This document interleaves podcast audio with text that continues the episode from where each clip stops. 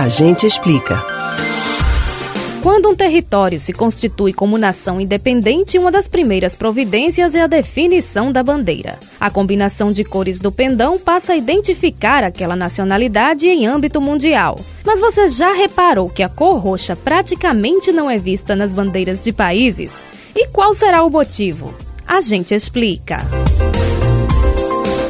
Século XVIII, todos os corantes utilizados nos tecidos eram de fontes naturais. A cor roxa era fruto de um processo complicado, tradicional na cidade fenícia de Tiro. Daí o pigmento era chamado de púrpura tíria. A matéria-prima era uma secreção extraída de moluscos da espécie murex encontrados no mar Mediterrâneo. Para fabricar apenas um grama da tinta, eram necessários cerca de mil caramujos, cuja pesca dependia de mergulhadores. A produção era tão cara que em algumas regiões a lã tingida com a substância chegava a custar o próprio peso em ouro. Então, fica claro porque nem os países mais afortunados se dispunham a arcar com os custos de bandeiras roxas. Como tudo que tem preço alto, a cor passou a ser símbolo de status, associada à realeza. E essa exclusividade era mais do que conceitual, chegando a ser estabelecida por leis. Na Roma antiga, por exemplo, apenas os nobres eram autorizados a se vestir de roxo.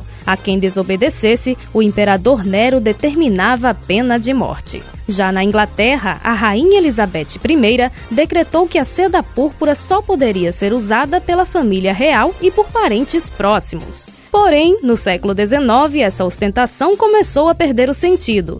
Não por uma conscientização social, mas porque um jovem químico, acidentalmente, encontrou uma forma de produzir o roxo em laboratório.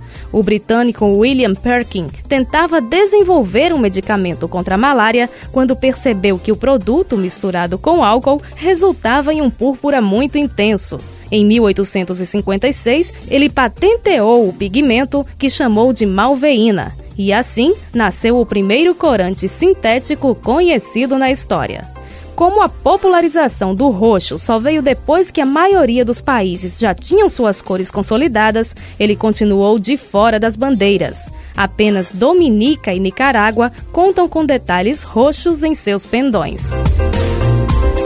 Você pode ouvir novamente o conteúdo deste ou outros A Gente Explica no site da Rádio Jornal ou nos principais aplicativos de podcast. Spotify, Deezer, Google e Apple Podcasts. Betânia Ribeiro para o Rádio Livre.